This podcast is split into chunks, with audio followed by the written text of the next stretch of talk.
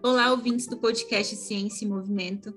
Esse é o podcast do programa de pós-graduação em Educação Física da Universidade Católica de Brasília. E o nosso principal objetivo é levar conhecimento aos acadêmicos de educação física e demais cursos da saúde, além do público em geral, a fim de disseminar conhecimento sobre as dimensões dos temas que serão propostos. Nesse nosso segundo episódio, nós falaremos sobre o envelhecimento e exercício físico. Nós somos Larissa Maciel, Patrício Lopes Maria Paulo. E a nossa conversa de hoje será com o professor doutor Herbert Gustavo Simões. O professor Herbert ele tem um vasto currículo. Ele é bacharel em Educação Física pela Unesp, tem mestrado e doutorado em Ciências Fisiológicas pela UFSCar. Além disso, realizou seu estágio de doutorado no Laboratory of Food, Nutrition and Exercise Science na Florida State University, com apoio da FAPESP. Também possui pós-doutorado em pesquisas clínicas pela Universidade de Miami. Foi diretor do programa de pós-graduação em Educação Física da Universidade Católica de Brasília e é bolsista de produtividade em pesquisa do CNPq e atual consultor da ONU na área de educação física. Recentemente, ele tem investigado, junto com seu grupo de pesquisa, os efeitos do treinamento físico realizado ao longo da vida sobre o comprimento de telômeros, balanço autonômico, autonômico e estresse oxidativo em atletas master. Ele atua também como treinador na categoria master e, além disso, ele também é atleta master do atletismo. E como atleta, ele foi campeão mundial de 110 com barreiras no Campeonato Mundial da Austrália em 2016 e dos 400 metros com barreiras, sendo o atual recordista sul-americano.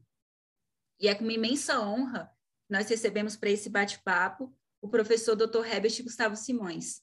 Boa tarde, professor. Obrigado por sua presença aqui hoje. Seja muito bem-vindo. Boa tarde, Larissa. Boa tarde, Patrício, Maria. Estou muito feliz de poder estar conversando com vocês hoje sobre um tema tão relevante e parabenizo vocês pela iniciativa esse podcast aí no, no programa de pós-graduação em Educação Física aí da Universidade Católica de Brasília. Hum. Professor, para começar a nossa conversa hoje, é, falando sobre envelhecimento né, e o exercício físico, nós percebemos que uh, o envelhecimento mundial ela, ele é uma realidade, especialmente aqui no Brasil, nós vemos uma rápida mudança na característica da população. Uh, os idosos estão vivendo cada vez mais, e eu queria entender como que o senhor vê esse fenômeno. O senhor acredita que nós podemos atenuar as doenças que estão relacionadas com o envelhecimento? É, bom, o envelhecimento é, é, é algo que, assim, a tendência de pessoas idosas, o número de pessoas idosas ser maior do que de jovens é mundial, né?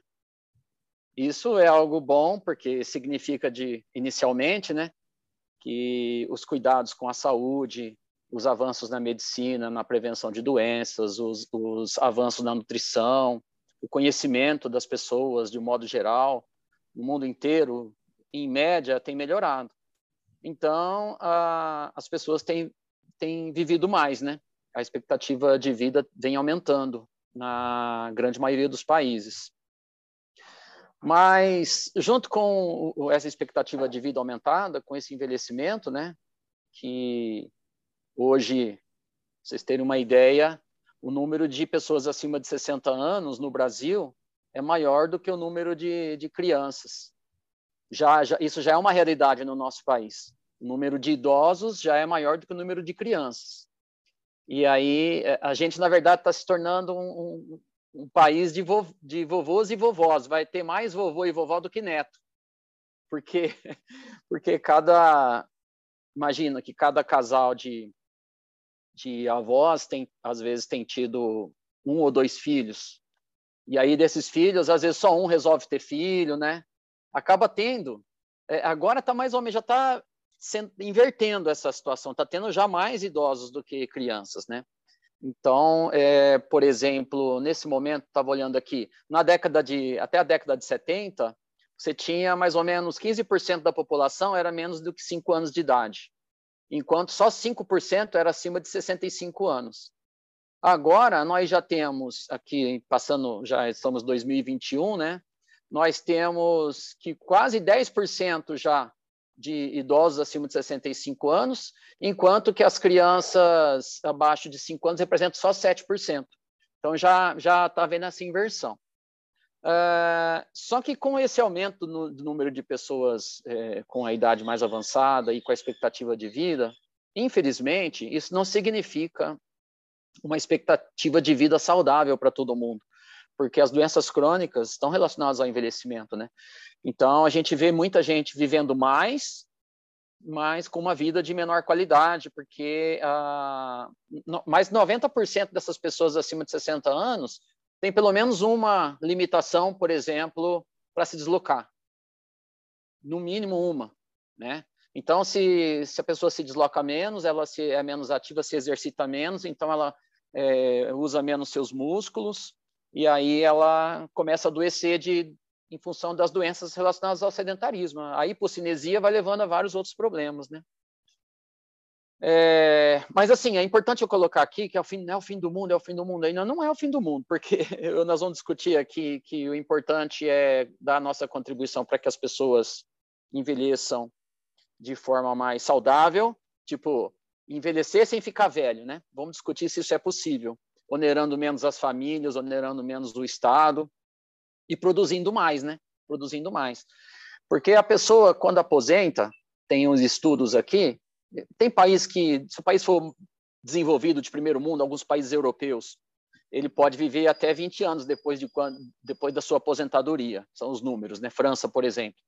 Mas outros países, como da América do Sul, América Central, às vezes, depois que se aposenta, a média 9, 10 anos, né? Por quê? Porque quando ele se aposenta, ele fica menos ativo, é, tem uma série de, de coisas que vão, assim, um efeito cascata meio que acelerar o envelhecimento e o adoecimento dessas pessoas, né? Mas no Brasil, por exemplo, nós estamos num, num momento assim, enquanto que eu falei que as crianças diminuíram, o número de o percentual de crianças e o de idosos aumentou, mas a curva está se deslocando. Na verdade, o maior número de habitantes, a densidade demográfica maior está na idade produtiva nesse momento. Nesse momento, o nosso país está com um bônus demográfico, vamos dizer assim, porque é muito maior hoje o número de pessoas produtivas. Isso, isso ajuda a alavancar a economia. É importante que o, que o governo olhe para isso, porque se o bônus demográfico, que é a, a, a, fatia da população que é formada por pessoas jovens e produtivas, é maior do que, do que as pessoas dependentes, que são as crianças e os idosos, é, esse país vai alavancar a sua produção, vai contribuir em todas as áreas, todos os setores, e podendo o Brasil se tornar mais competitivo, se destacar no cenário internacional, né? E a gente pode potencializar ainda mais essa, esse, esse bônus demográfico se nós cuidarmos para que as pessoas envelheçam sem ficar velhos, atenuando o aparecimento de doenças crônicas e, e a pessoa se tornando mais produtiva por mais tempo, né? Eu acho que, de um modo geral, é, o envelhecimento ainda não descobriram como evitar, ele vai acontecer, mas tem muitos estudos já mostrando certeza que dá para você atenuar esse envelhecimento e alguns, e alguns estudos mostrando algumas possibilidades de até de rejuvenescimento em alguns aspectos fisiológicos, biomoleculares no, no organismo humano, né?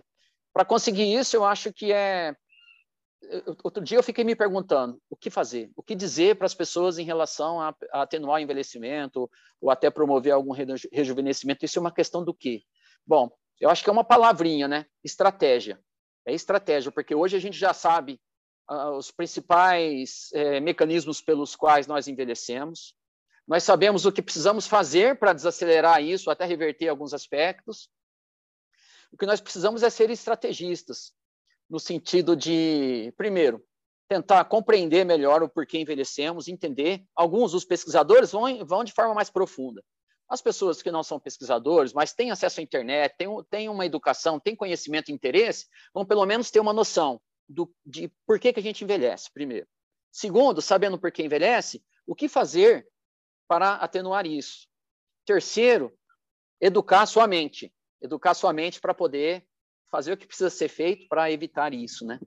E aí, colocando a sua mente para trabalhar, traçando as estratégias, colocar o plano em ação, né? Colocar o plano em ação. No final das contas, tudo está na sua mente. Porque a gente envelhece em função de mecanismos biomoleculares. Mas o meio ambiente é que inter... meio ambiente eu digo tanto dos relacionamentos que você tem aqui fora, o ar que você respira, os fatores ambientais, a alimentação que você faz, tudo isso daí vai interferir na sua fisiologia e na aceleração do seu envelhecimento. Mas, em função da sua mente, se você for esse cara estrategista, conseguir separar as coisas, isolar um pouco das variáveis, você começa a escolher com quem você anda, o quanto você dorme, como aliviar o seu estresse, ter prazer nas coisas, dosar o ritmo do seu trabalho, é, a dose a, a, ideal de exercícios, se, se é que a gente pode falar isso, porque a gente não sabe ainda. A gente está estudando para ver se existe uma dose ideal que a gente possa usar para para desacelerar o envelhecimento. E após você sacar tudo isso e a sua, colocar a sua mente, né, encontrar motivação para isso, é agir. É, em cima desses pensamentos e direcionamentos que você teve estratégicos, colocar o plano em ação e esperar. Porque daí o dia a dia, quando você torna o hábito, o hábito vai fazendo você. Aí você começa a ver mudanças, você começa a ver a desaceleração do envelhecimento, a melhora de alguns aspectos aí fisiológicos, funcionais, né, que são observáveis, né? Indivíduo que antes só andava, agora está correndo, que ele tinha dificuldade de subir escada, agora sobe escada rápido. Um indivíduo que antes não tinha, é, já tinha perdido a libido, a aptidão sexual, agora já começa a ter interesse, né? Uma série de sinais que você pode estar melhorando sua função. E o exercício físico, ele é talvez o principal nisso daí, viu? Nós vamos falar mais disso depois. Sobre a dose de exercício, né? Acho que você perguntou. Por exemplo, a Organização Mundial da Saúde recomenda lá mais ou menos 30 minutos de exercício por dia, um, um acúmulo de 150 minutos de exercício, principalmente o aeróbio, e umas duas ou três vezes de exercícios resistivos neuromusculares. É um geralzão, sabe? É, em doses de moderada a vigorosa, mas isso não está muito bem estabelecido. Por exemplo, é possível que você encontre uma dose de exercício que com 10 minutos você promova muito mais benefício do que 30. Nós ainda estamos pesquisando é, esse ajuste da dose. Por enquanto, as recomendações são mais gerais, né? Mas eu espero que o nosso grupo aí, né, a Larissa, o Patrício, o pessoal, os colaboradores, possamos, a, a, possamos responder algumas dessas questões.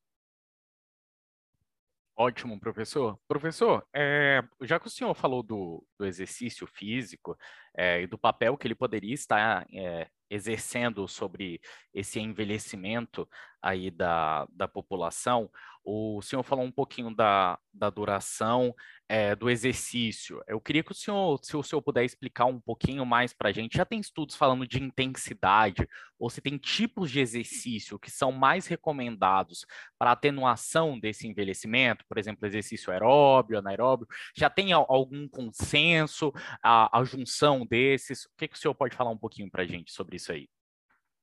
Tá. Primeiro, em relação a exercício aeróbio, anaeróbio, né? Essa terminologia eu estou deixando de usar. Sempre que eu lembro, eu não uso ela mais, porque... mas às vezes eu uso, porque vem muito da leitura, os livros estão assim, artigos, mas o ser humano é um ser aeróbio, né?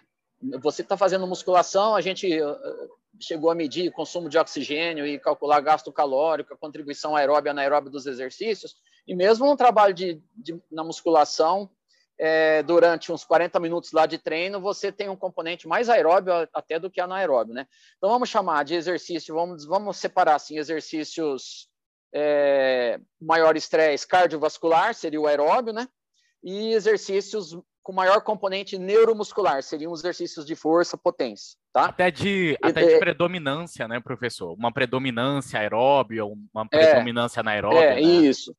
Isso, tem os exercícios com uma maior predominância anaeróbia e outros com uma maior, predomin... maior predomínio aeróbio. Mas eu diria assim, é, hoje, os, é, os mecanismos pelos quais nós, nós envelhecemos, eles são biomoleculares, eles estão ligados lá ao nosso, ao nosso, aos nossos cromossomos, principalmente, né? Então, quando os cromossomos estão, é, como que eu poderia dizer, é, desestru... É, me ajuda aí, Patrício. Quando os cromossomos não estão é, funcionais, assim, alinhados, alinhados, conglomerados ali da é, forma adequada. estruturados de uma forma adequada, sabe? E aí eles é, têm, é, nós, nós podemos ter um problema na expressão gênica. Outro problema, quando você tem ligações químicas ali que são indesejáveis em algumas regiões do seu DNA, que formam seus cromossomos, é, os genes podem não se expressar é, direito, né? É o caso da metilação, por exemplo. Pode estar silenciando alguns genes, aí ele não expressa a proteína, né? E, e as, a, os telômeros que ficam nas extremidades dos cromossomos, eles também contribuem para manter essa estabilidade cromossômica, né? É, e quando você está envelhecendo, todas essas alterações que estão acontecendo ali, biomoleculares, elas estão associadas também ao encurtamento dos telômeros, que é considerado o relógio biológico, né? conforme vai encurtando os telômeros. Esse conjunto de, de aspectos interfere no funcionamento da célula de modo geral. E um outro aspecto importante do envelhecimento, que além desse ligado mais ao, ao aos cromossomos, DNA, genes, é, tem a, a, a, deficiência da mitocôndria, né? Então, quando você tem as mitocôndrias apresentando disfunções, tipo não conseguindo produzir ATP na quantidade que deveria, essa disfunção mitocondrial é um dos marcadores importantes aí do envelhecimento, né? Então, o, o treinamento físico ele pode atacar a, com diferentes formas esses aspectos biomoleculares, né? Por exemplo, é, se o encurtamento dos telômeros é um marcador de envelhecimento biológico, a gente, a gente sabe dos nossos estudos que indivíduos que são sedentários têm maior estresse oxidativo, têm maiores níveis de, de, marcadores inflamatórios circulantes. A gente sabe que a, a, a inflamação, o estresse oxidativo estão relacionados a esse envelhecimento biológico ligado ali aos cromossomos, a, a, acetila, a metilação, a encurtamento dos telômeros, né? A gente sabe disso, tá? E, e esse envelhecimento por esse mecanismo, é, ele pode ser combatido na medida em que você reduz o ataque oxidativo, ou melhora a defesa antioxidante, e na medida em que você também reduz ah, os, níveis de inflama, eh, os níveis de marcadores pró-inflamatórios, se você está menos inflamado. Olha, existem inúmeros estudos, inclusive no nosso grupo, que, que tem, uh, uh, verificam correlação entre a massa muscular, por exemplo, e, e, e, a, e, algumas miocinas, que são também chamadas exercinas, que têm papel antioxidante, anti-inflamatório, como a irisina, a interleucina 10. Então, parece que os indivíduos que têm maior massa muscular, ou que preservam sua massa muscular, eles preservam um, um perfil de maior defesa antioxidante e preservam um perfil anti-inflamatório. Isso contribui para um menor encurtamento dos telômeros, menor, é, provavelmente menor metilação, que tem relação com o estresse oxidativo, é, e aí melhor funcionalidade da célula. Então, isso cai a importância do treinamento então neuromuscular, treinar para você manter a massa muscular, treinar musculação, fazer trabalhos é, de, de, corrida rápida, fazer trabalho de força, potência, para recrutar, recrutar unidades motoras do tipo 2, são as fibras musculares rápidas, as fibras musculares que são as que, maiores, que mais sofrem efeito do envelhecimento. A sarcopenia, que é um termo utilizado para caracterizar essa perda de massa muscular própria do envelhecimento, ela é seletiva, ela acontece mais nas fibras rápidas, as fibras brancas, são as fibras musculares que conferem maior eh, capacidade de hipertrofia. Então, quando o indivíduo, vamos supor, está na meia-idade lá, ele tem uma certa massa muscular. Quando você olha para ele por 70 anos, você vê que ele perdeu, atrofiou. É, quando você vai, se você tiver uma amostra de fibra muscular dele aos 50 e aos 70, você vai ver que ele perdeu mais as fibras do tipo 2. Então, é desejável que você faça trabalhos que recrutem unidades motoras do tipo 2, as fibras brancas, para quê? Para preservar a massa muscular e preservar um tecido tão importante que vai se comunicar com vários outros é, tecidos, mantendo lá nas células desses tecidos a integridade é, é, cromossômica, mantendo é, uma maior proteção dos telômeros e defendendo mais do ataque oxidativo, reduzindo a, é, a incidência de metilação, que vai provocar silenciamento de genes que são importantes para a nossa saúde. Esse é um aspecto importante do porquê que o treinamento que mantém a massa muscular e é por isso que até a gente vê a associação de níveis de testosterona com esses marcadores, porque indivíduos que têm testosterona mais alta têm a massa muscular mais preservada e têm melhor defesa antioxidante, melhor defesa, é, são mais é, substâncias anti-inflamatórias protegendo esse indivíduo. Agora, por outro lado, o aeróbio também é muito importante. Por quê? Porque o aeróbio ele melhora muito a função mitocondrial. Então, melhorando a função mitocondrial, você tem aquela usina energética, porque para tudo que acontece na célula, você precisa de, uma moeda energética chamada ATP. E o ATP é produzido, 95% do nosso ATP é produzido é, na mitocôndria. Mesmo durante o exercício, o predomínio é, é, é ATP. Ou mesmo que você faz um treinamento de força pura e de tiro, naquela hora do exercício, o, o, predomínio é anaeróbio, mas você não faz só um estímulo, você faz um, depois outro, depois outro, você faz um treino. Então, o, no contexto geral do, do, treinamento dito anaeróbio, ele tem um componente aeróbio muito maior do que a gente pensa. Então, o aeróbio está presente, o aeróbio é importante que ele, ele seja trabalhado de uma maneira, ou seja, mais é, com ênfase no aeróbio naquele dia, ou um trabalho misto, aeróbio, um pouco de componente neuromuscular anaeróbio, e aí você precisa é, ter a, orientação de um bom profissional de educação física. Eu já estou começando a discutir sobre a periodização para a longevidade. Né? Eu acho que é importante você periodizar, programar essa, esses estímulos é, assertivos àquilo que você quer. Né? Se você faz uma avaliação no indivíduo, você vê que ele tem boa massa muscular e tudo, mas você vê que o VO2 dele é muito baixo, você já, você já imagina que a, que a, capacidade mitocondrial desse cara, o número de mitocôndrias, a, a enzimas oxidativas nas cristas mitocondriais desse indivíduo, elas deveriam ser melhoradas para ele ter um envelhecimento mais saudável.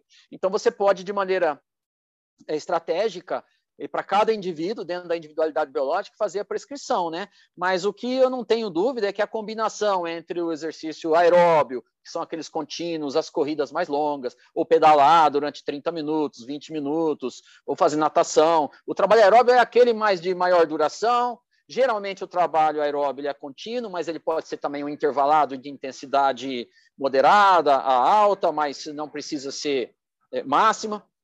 São os exercícios que têm maior componente aeróbio. Esses aí melhoram é, atividade mitocondrial, melhora a produção de TP, melhora a função celular. E, pro, e, e, e, tanto os aeróbios quanto anaeróbios, como eles gastam caloria, depletam nutrientes, ele, no período pós-exercício, eles induzem é, processos de autofagia, que é as células começam a degradar e digerir é, a, a, algumas das próprias organelas e estruturas disfuncionais que tem nessa célula, o que inclui proteínas que estão numa estrutura química diferenciada, que não estão exercendo função, organelas disfuncionais, né?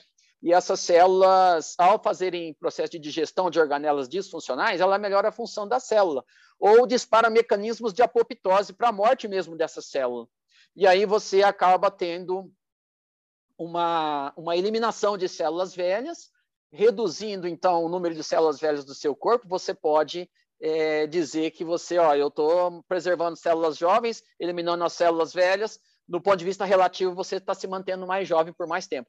Tanto o exercício quanto alguns tipos de estratégias nutricionais, como o jejum, por exemplo, podem induzir essa autofagia pós-exercício. Se, se, o exercício aeróbio é, causa mais autofagia ou não do que o anaeróbio, tal, isso tem que pesquisar, a gente tem que investigar a combinação desses aspectos. Os dois têm um, um potencial, talvez por mecanismos diferentes possam levar a, a, ao mesmo resultado, porém é importante fazer tanto aeróbio quanto os anaeróbios de força, porque você precisa ao mesmo tempo preservar a massa muscular e até desenvolver a massa muscular, e ao mesmo e por outro lado melhorar o maquinário metabólico, enzimático, aeróbio, porque nós somos seres aeróbios, né? E o exercício aeróbio também está muito ligado à melhora da, da, da função endotelial, que a parede dos vasos sanguíneos produzem um, uma substância chamada óxido, óxido, nítrico, que tem o papel de promover dilatação dos vasos, ela parece sinalizar processos adaptativos do exercício. Então, quando você mantém um endotélio vascular preservado, você, de um modo geral, tem mais saúde quando você garante isso, sabe? Tanto o aeróbio quanto o anaeróbio são importantes, é importante a combinação deles agora em que dose fazer. A Organização Mundial de Saúde fala 150 minutos de aeróbio por semana e umas duas ou três vezes por semana de trabalho de musculação de força. Mas eu acho que esses, é, é, essa prescrição ainda vai ser muito ajustada ainda. A gente vai conseguir ainda chegar num ponto de otimizar, dizer quantos minutos a tanto por cento do VO2 máximo, em que hora do dia fazer, a combinação disso com o tipo de alimentação, eu acho que tem muito a se fazer né, em relação ao exercício e anti-envelhecimento. Perfeito, professor. O senhor nos falou sobre os tipos de exercício e seus benefícios, né? E nós sabemos também que o senhor é atleta master.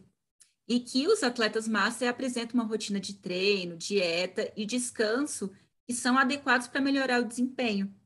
E, mas de acordo com a sua, com a sua pesquisa, o que que esses atletas têm a nos ensinar? Olha, nós temos aprendido muito com os atletas master, né? Eu agradeço sempre que eu tive uma paixão pelo atletismo, que começou lá nos meus 14, 15 anos de idade.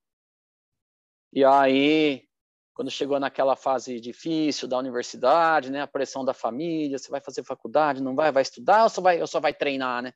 Eu quase deixei escapar no, no, momento na graduação, mas eu tive o apoio da, de equipe que me valorizou, me pagava uma bolsa atleta, e aí eu falei, não, quero continuar. E aí eu adorava, eu fui levando. Aí fazendo faculdade de educação física, continuei.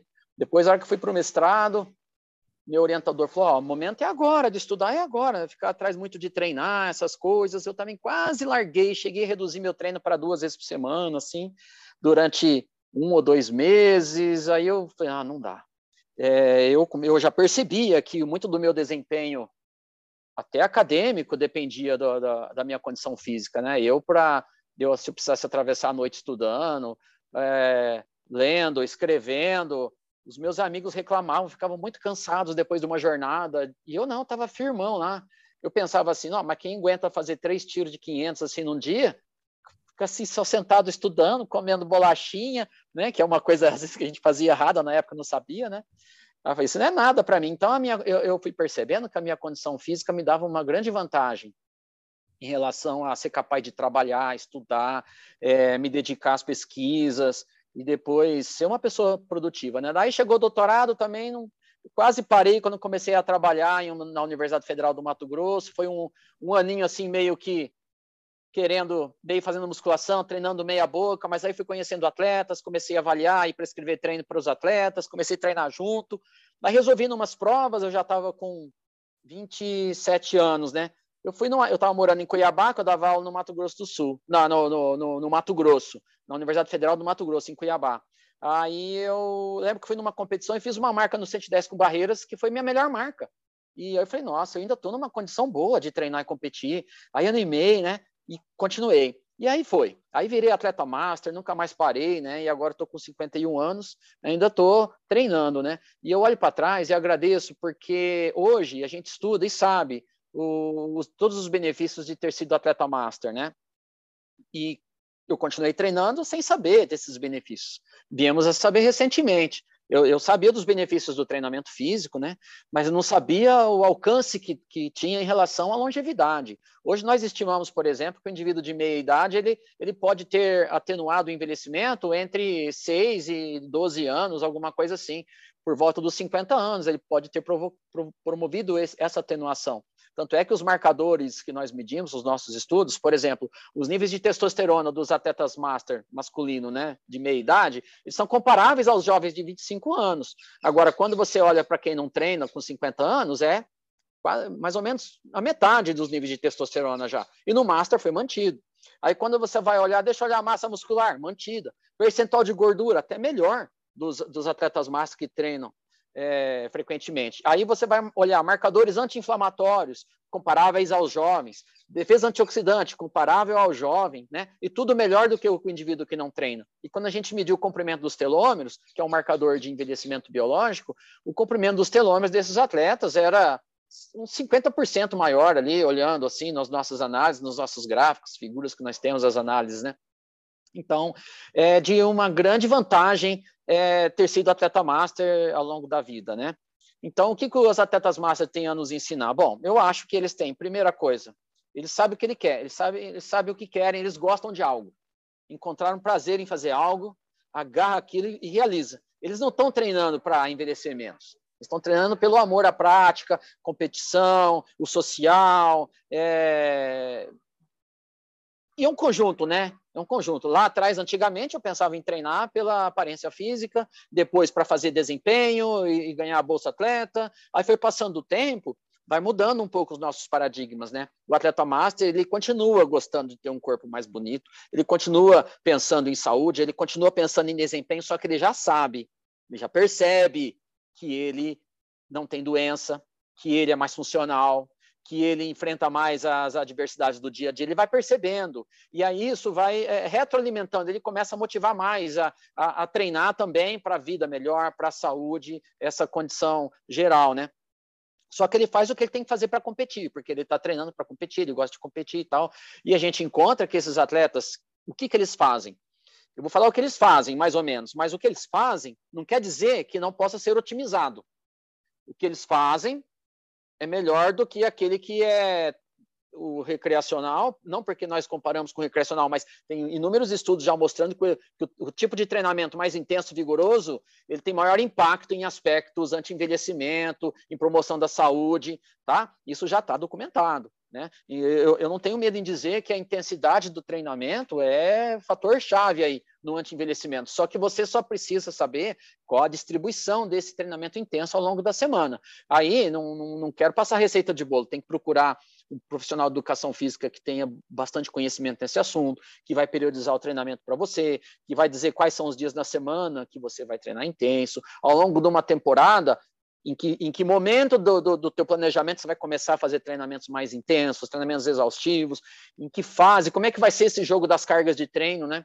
Que para você poder fazer, porque também se você treinar forte todo dia, intenso todo dia, aí é uma, uma receita para envelhecer também, porque aí o estresse oxidativo é muito alto, hormônios de estresse vão ficar muito elevados, você não vai se recuperar daquele treino, não vai dormir bem, então você vai estar tá indo na contramão porque o treinamento físico é um estresse, mas tem, tem que ser um estresse do qual você se recupere, um estresse do qual você se adapte e melhore a sua condição física, né? Então, existem várias ferramentas e várias estratégias do treinamento físico que podem ser aplicadas de maneira individualizada para otimizar isso para cada pessoa, tá? Mas, de um modo geral, o que, o atleta master faz? Ele treina é, trabalhos intervalados, sprints, é, o que a gente chama de High Intensity Interval Training, né? parecido com o High Intensity Interval Training, mas alguns são é, High Intensity Sprint Training, outros é High Intensity Interval Training ou Tempo Training, mas são é, treinamentos intervalados intensos né? ou severos. Eles realizam isso umas duas vezes por semana. Tá? É, algum trabalho mais leve, tipo um aeróbio, assim, que serve como aquecimento, ou nos dias de, de recuperação, que ele usa um dia de descanso ativo, pelo menos umas duas vezes por semana e umas duas vezes por semana de trabalho de força, neuromuscular, musculação ou pliométricos. Então é mais ou menos assim, tá? Mais ou menos assim. Umas duas vezes trabalho intenso em pista, tiros, sprints intervalados, umas duas vezes de um aeróbio, intensidade baixa ou moderada, né? Pelo menos uma vez na semana ou duas de descanso e umas duas vezes de trabalho de força. Tem dias que combina métodos, tem dia que ele combina um pouco do aeróbico com um pouco da musculação, né? Para ter dois dias da semana de descanso. E aí isso é, é, individual. Tem gente que treina três vezes por semana, tem uns que treinam quatro, cinco, tem uns que treinam seis.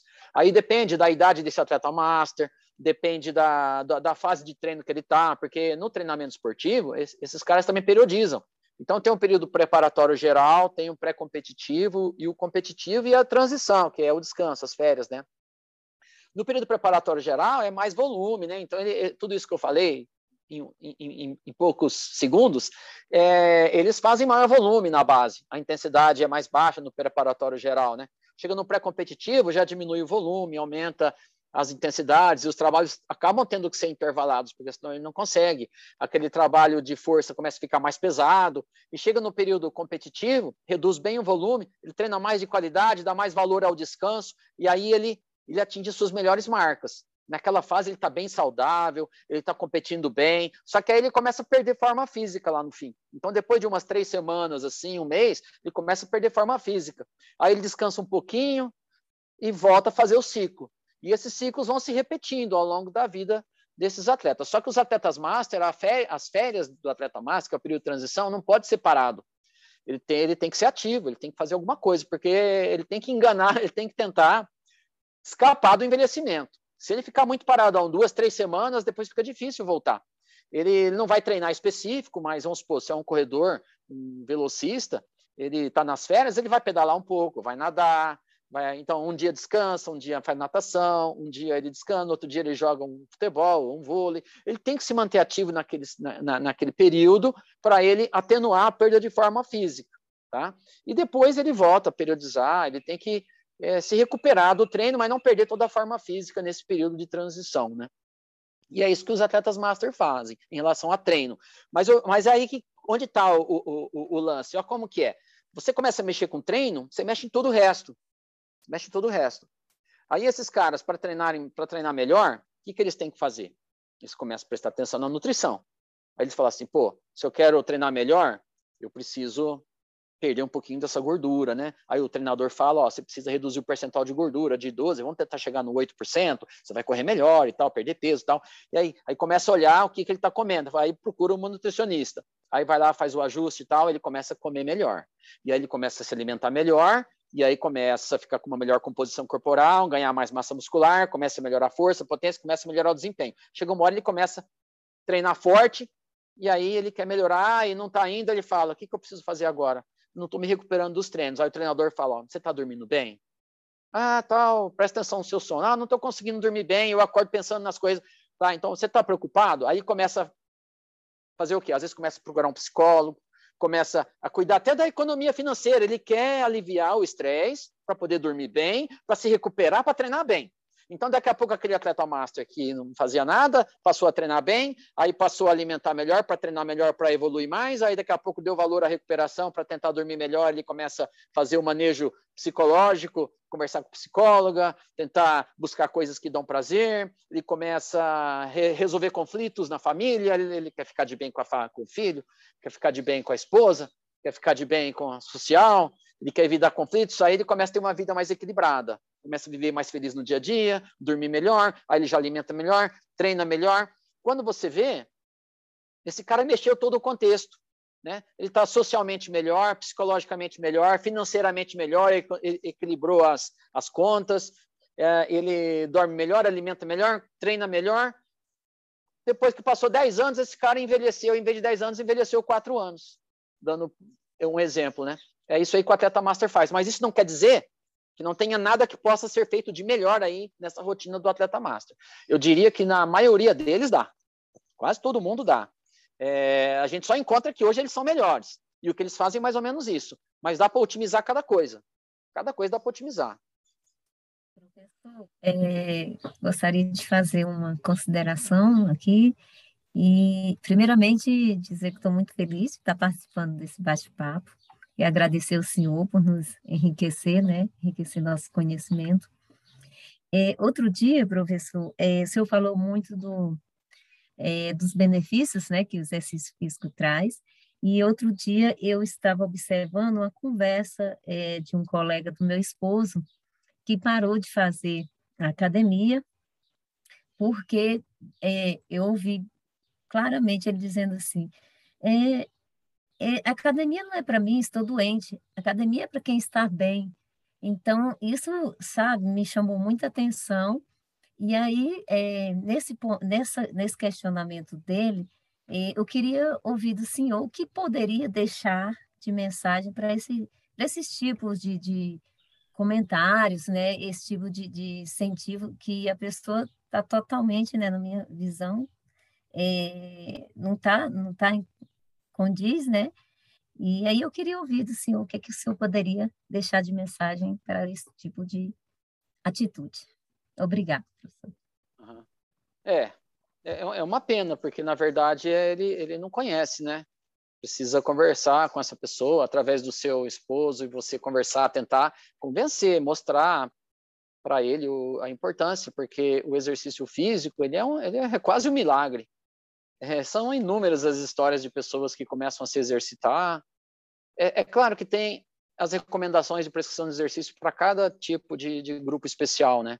Tem a prescrição específica para o diabético, e se for diabético, tem as diferentes gravidades do diabetes, você pode fazer a prescrição ali, a progressão das cargas, o tipo de exercício, intensidade, duração, volume, tudo, para cada tipo. E mais tem exercício para todo tipo de grupo especial, desde indivíduos com são HIV positivo, câncer, fibromiálgicos, é, é, hipertensos, obesos, cardiopatas. O exercício é, se não para todos, é quase todos podem fazer algum tipo de exercício de alguma forma, nem que for sentado na cadeira, trabalhando até isométrico com a mão, professor Milton da Católica tem estudado isso, né? Eu até participei de alguns estudos que faziam trabalho isométrico só de pressão manual, só de apertar assim, ó, reduzia a pressão arterial após o exercício, reduzia reatividade ao estresse.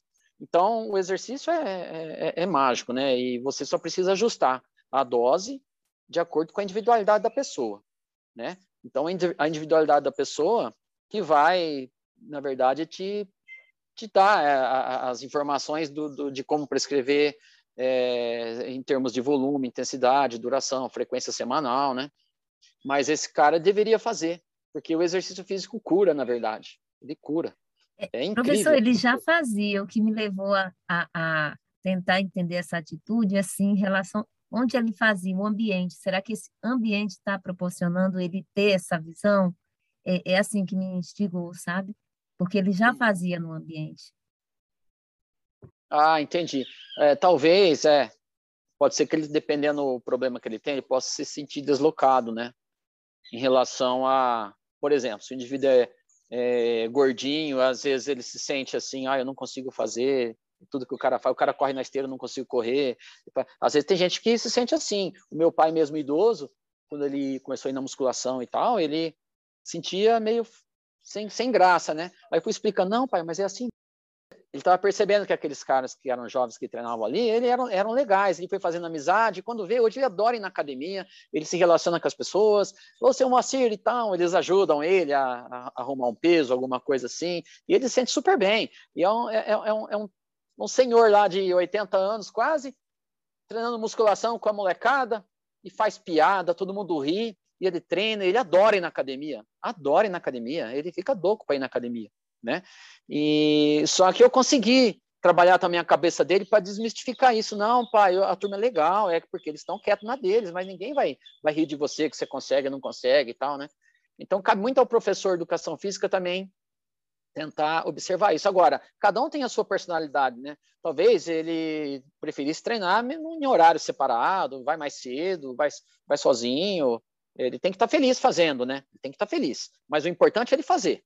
Importante ele fazer. E não, e não adianta esperar ficar motivado, viu? Se você for ficar esperando vir motivação, começa sem motivação. Começa a fazer o exercício sem estar motivado. E só começa. Acredita no que a gente fala e só começa. E aí, depois que você começa, você vai ressignificando seus motivos. Você começa a enxergar outras coisas, você começa, vai passando os dias e aí a coisa embala. Se você conseguir segurar mais ou menos uns seis meses, cara, de três a seis meses, se você passar essa fase, você não larga mais. Aí tem muitos estudos com aderência, que para algumas pessoas, três meses pega aderência. Outras, depois de seis meses, não larga. É nessa faixa, assim. Então, tem que começar sem ter, motivo, sem ter vontade, não pode esperar a vontade vir, e depois tem que persistir e esperar o tempo, que uma hora você pega, adere e vai eu, os meus filhos acho que nunca mais vão, vão, vão, ficar sedentários na vida. Acho que a grande contribuição que eu estou dando deles serem atletas, de eu estar treinando eles, é o hábito, a rotina de exercício, aquilo incorporou neles. Eles gostam de fazer, sentem bem. você consegue, chega um momento, você consegue perceber o benefício do exercício. No primeiro dia que você faz, você não consegue perceber ainda, mas conforme você vai fazendo, começa a reparar o dia que você faz, o dia que você não faz. Repara, você fala, hoje eu, vi, hoje eu fiz exercício. Olha para você, percebe como você respira, percebe uh, uh, se você está mais calmo ou não, perceba o bem-estar, começa a perceber. Quando termina uma sessão de exercício, perceba como você fica mais falante, feliz, né? Se você começa a perceber isso, é, isso vai ajudando a você a, a, a, aderir ao exercício, a reconhecer a importância dele, né? E muitas vezes esses indivíduos eles não conseguem ver isso aí. E faz parte do professor de educação física tentar envolver o aluno nisso, né? Nos benefícios, na percepção do que, que acontece a cada dia que treina, e depois que treinou um período, reavaliar e mostrar o quanto evoluiu, né? Ele tem que mostrar a evolução pro, para o aluno, para ele e, e, e, ter esse prazer né, de se auto-superar. É muito bom você perceber que você é uma pessoa melhor. É um prazer você perceber que você saiu do nível e foi para outro seja emocional, seja é, físico, seja é, é, da aparência né, física. É, é, muito bom. E isso faz um bem danado para a autoestima e para a aderência ao próprio exercício. Sem contar a saúde, né? Que a, a pergunta que ela veio é da saúde, mas no final tudo vem junto. É um pacotão. Exatamente. Professor, nós estamos chegando ao fim do nosso episódio de hoje. E como mensagem final para os nossos ouvintes, quais são as dicas que o senhor pode deixar em relação à atenuação do envelhecimento? Bom, é... a palavrinha estresse, né? O estresse, ele é assim, ele é o veneno e o remédio. O estresse é o veneno e o remédio. E a, a, palavra, a outra palavra, estratégia, está aí no meio aí, está aí no meio aí. Então, o, o exercício físico é um estresse que você coloca no seu corpo, promovendo adaptações desde o nível biomolecular, lá, celular, até o nível sistêmico e emocional, psicológico, né? E até ambiental, porque você passa a se relacionar melhor com as pessoas, melhora a tua vida de um modo geral, tá? É, não ter esse estresse não te não te fortalece. Então você continua, você vai degenerando, porque é natural da vida o envelhecimento. É, com, vai chegando uma o, o, a tua fisiologia ela está direcionada. Você não consegue se reparar na, na, na medida em que você degrada. Então você é sempre assim, você degrada alguma coisa e repara um pouco, degrada, repara, degrada, repara, só que o reparo não, não supera a degradação. Então você vai só caindo. Quando você coloca algum tipo de estresse aí saudável, que é o estresse do exercício, na dose certa, né? Você, opa, você abala esse mecanismo. Você dá um pouco de, de energia, você dá um pouco de defesa, você dá proteção, e aí, em vez de você ir caindo assim, às vezes até faz assim para cima um pouquinho, e depois vai caindo devagarzinho, e você vive uma vida bem feliz e saudável e equilibrada se você acertar a dose do estresse. Porém, se você deixar que o estresse seja demasiado, como o estresse do dia a dia, é, por exemplo, você é um cara que não controla suas contas, dívidas, se você não trata bem as pessoas, não cuida dos relacionamentos familiares, interpessoais, os relacionamentos no trabalho, se você não cuida de detalhes que vão ser foco de estresse para você, você vai acelerar esse processo de estresse na sua vida. E aí você começa a ficar triste, deprimido, menos energia, aí você cada vez mais se afasta da possibilidade de querer fazer exercício, o envelhecimento vai acelerando cada vez mais em você, o adoecimento, né? Então cuida para ter uma cabeça boa, para equilibrar a sua vida, equilibrar a sua vida relacional, equilibrar a sua vida nutricional também, porque o estresse, esse estresse, também vem um estresse interno. Por exemplo, quem acumula muita gordura no corpo, é, quem se alimenta mal, ele está promovendo mecanismos de estresse internos. E, é, são marcadores de estresse oxidativo que vêm do tecido adiposo em, em excesso, são marcadores inflamatórios que vêm é, do tecido adiposo em excesso, são, são marcadores anti-inflamatórios que deixam de ser produzidos por um músculo que você não usa. Então, tudo isso vai acelerando o processo de envelhecimento. Então, se você manter a sua massa muscular, manter a sua resistência cardiovascular, manter o seu sono, né, manter os seus relacionamentos, cuidar da, da, das coisas da sua vida que fiquem em equilíbrio para não ser é, foco de geração de estresse e treinar direitinho, assim, para manter isso, você vai com certeza desacelerar seu envelhecimento, melhorar a sua qualidade de vida, e é, e é porque é fundamental cuidar mais desse músculo esquelético. 60% do que nós somos é músculo, e o músculo foi feito para fazer exercício. O homem primitivo, ele evoluiu para o que nós somos porque ele tinha que correr atrás para buscar alimento, tinha que fugir de predador, e depois de milhares de anos de evolução, é um indivíduo que tem massa muscular, que essa, esse músculo ele tem que ser estimulado para liberar substâncias que vão agir em, é um cross-talk, essas substâncias produzidas pelo músculo esquelético elas vão agir em outros tecidos, mantendo boas a, a função dos rins, a função do coração, a função do intestino, a função é, sexual, a função endócrina, de modo geral, né? a pele, é, o emocional, tudo. Né? Tanto é que em estudos em modelo animal, em que eles pegavam animais jovens que tinham a musculatura mais preservada e faziam uma ligação na circulação sanguínea com animais idosos, então eram em ratos, e tinha uma, um, um mecanismo que eles ficavam vivendo num, num processo chamado parabiose. É, o, o, sangue do animal jovem circulava no idoso e voltava e tal, né? E aí, esse idoso rejuvenescia. ele rejuvenescia vários mecanismos biomoleculares. E aí, o, alguns marcadores eram mensurados, e alguns deles eram marcadores que são produzidos pelo músculo esquelético. E aí, curiosamente, depois, né, eu encontrei na literatura, que a gente trabalha com comprimento de telômeros, né, encontrei que, conforme você está envelhecendo, os seus telômeros vão encurtando. E de todas, de quase todas as suas células isso acontece, com exceção das células musculares esqueléticas. O músculo esquelético ele mantém os telômeros é, preservados ao longo da vida. Você tem, na verdade, sarcopenia, perde massa muscular, atrofia, mas aquelas células que ficam, elas ainda permanecem com os telômeros relativamente de jovens. É, é, não tem diferença estatística no encurtamento dos telômeros do músculo esquelético. Enquanto os telômeros, por exemplo, de leucócitos encurtam esse tanto, o do músculo esquelético quase não muda. Então, é um tecido jovem dentro do velho. É como se fosse o rato jovem ligado no rato velho. É o músculo esquelético que está dentro de você mesmo. Você só precisa estimular ele. Manter a massa muscular, manter ele produzindo exercinas que vão a, a, sinalizar saúde para os outros tecidos do seu corpo. Então, eu recomendo fazer o trabalho da a musculação, neuromuscular, o, o, e também o cardiovascular, né? Porque induz déficit calórico e estimula o aumento de mitocôndrias, e ambos induzem por mecanismos diferentes a autofagia pós-exercício, que vai atacar o anti-envelhecimento por diferentes mecanismos, né? Mas ao fazer isso daí, eu acho que você consegue se manter bem saudável e longevo, né? O que é muito bom, muito bom para a sua vida, né? Para a vida da sua família, economia familiar, o bem-estar, porque quem eu, eu, acho que os meus filhos querem gostariam que eu envelhecesse saudável para poder ver os filhos deles, né?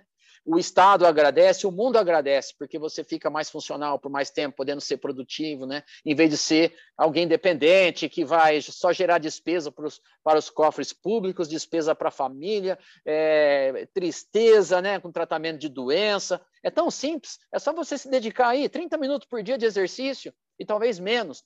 Eu, eu tenho até proposto brincado de, de one minute exercise mode, porque eu acho que se você tem um minuto, você faz exercício de um minuto. Eu acho que é possível ainda otimizar demais o que fazer em cada dia dentro de uma periodização para o anti-envelhecimento. É o que eu, que eu tenho olhado para isso, eu acho que a gente vai acabar chegando nesse ponto, né? A gente pode até discutir isso numa outra oportunidade. Tá bom? É isso. Obrigado. Certo, professor. Vou partir para o encerramento, então, tá? Hoje tivemos conosco, no episódio do podcast Ciência e Movimento, o professor Dr. Herbert Gustavo Simões, conversando sobre exercício e envelhecimento. Professor, muito obrigada por todo o ensinamento e por ter tornado esse episódio tão grandioso. Fique à vontade, caso o senhor queira fazer alguma consideração final. Tá, é, consideração final, a única coisa que eu acho que assim é, é muito legal, né? Eu, a oportunidade que vocês estão me dando aqui é muito feliz para mim ver vocês fazendo isso aí, né? Os estudantes estão dedicados, né? já profissionais, porém ainda estudantes de, de mestrado, né? Indo para o doutorado já praticamente e, e eu fico feliz nessa oportunidade tanto de crescimento profissional de vocês e também do conhecimento, né, ao realizar essas rodadas de podcast mas também a oportunidade dada a mim de dar um recado, isso vai ficar gravado. Eu acredito e espero que isso seja de incentivo para outras pessoas se exercitarem, melhorarem a sua, a sua qualidade de vida, né? E muito bom poder participar disso, porque a, a morte é, é, é algo difícil de aceitar para todo mundo, né? O envelhecimento é como se você estivesse morrendo um pouquinho a cada dia, né? Porque a gente não sabe se o nosso final é amanhã, depois de amanhã, semana que vem, ou é daqui 50 anos, não sei, mas um dia vai chegar. A verdade é que a cada dia que passa é um dia menos de vida que você vai ter, porque já passou. Se, se tiver um dia que você sabe, caso exista um dia D, né, daqui até esse dia D falta um número de dias. E a cada dia que você passa, você você está perdendo. Então, você tem que fazer é, de tudo para poder, primeiro, viver melhor cada dia que você tem, é como fosse único, porque aquele dia passa. Na verdade, você sabe que você vai morrer, mas você está a cada dia que você que passa, Aquele dia ficou para trás. É como se estivesse morrendo aquele dia. Já era aquele dia. Fica uma história, mas já era. Então não percam a, a possibilidade de viver também o momento. Cada dia feliz. Senão não adianta nada treinar anti-envelhecimento e tal para viver mais, mas você tem que aprender a viver, ser feliz em cada dia. Primeiro. Segundo, tentar empurrar esse dia D para lá. E daqui até o dia D, viver feliz, viver saudável, viver funcional e, e agindo como multiplicador, influenciando outras pessoas a, a fazerem o mesmo. Né? Todo mundo ganha. Tá bom? Então, obrigado pela oportunidade.